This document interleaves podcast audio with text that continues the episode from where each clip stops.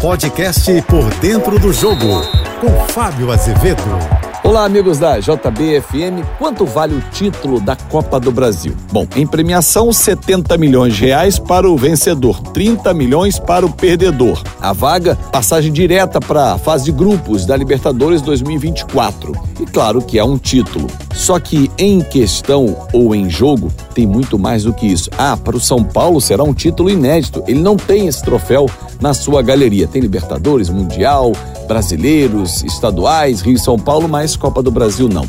Só que tem muito mais em jogo, porque do lado do São Paulo tem Dorival Júnior, que no ano passado dirigiu o Flamengo e conquistou essa mesma competição, mas foi de forma inacreditável mandado embora pela diretoria do Flamengo, que hoje bate cabeça e tenta encontrar um caminho com o argentino Turrão Jorge Sampaoli que literalmente não fala a mesma língua dos jogadores, que até o defendem publicamente, mas internamente se isolam.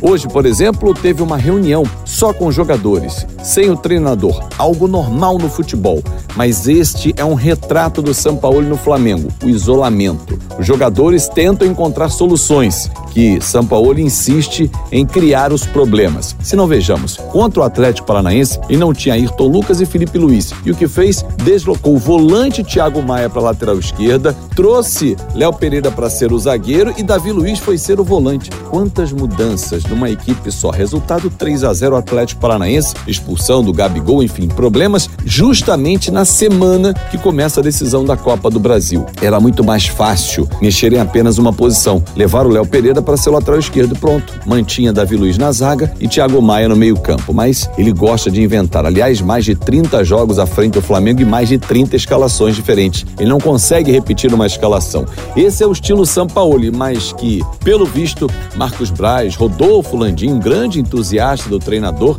não conheciam de perto.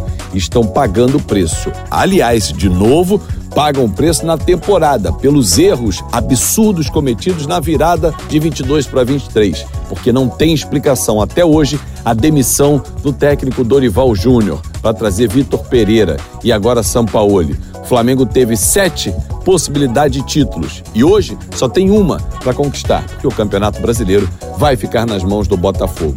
Pela ganância e pela incompetência da diretoria do Flamengo, que errou demais. E o preço quem está pagando é o torcedor que sofre, porque com uma conquista só é pouco.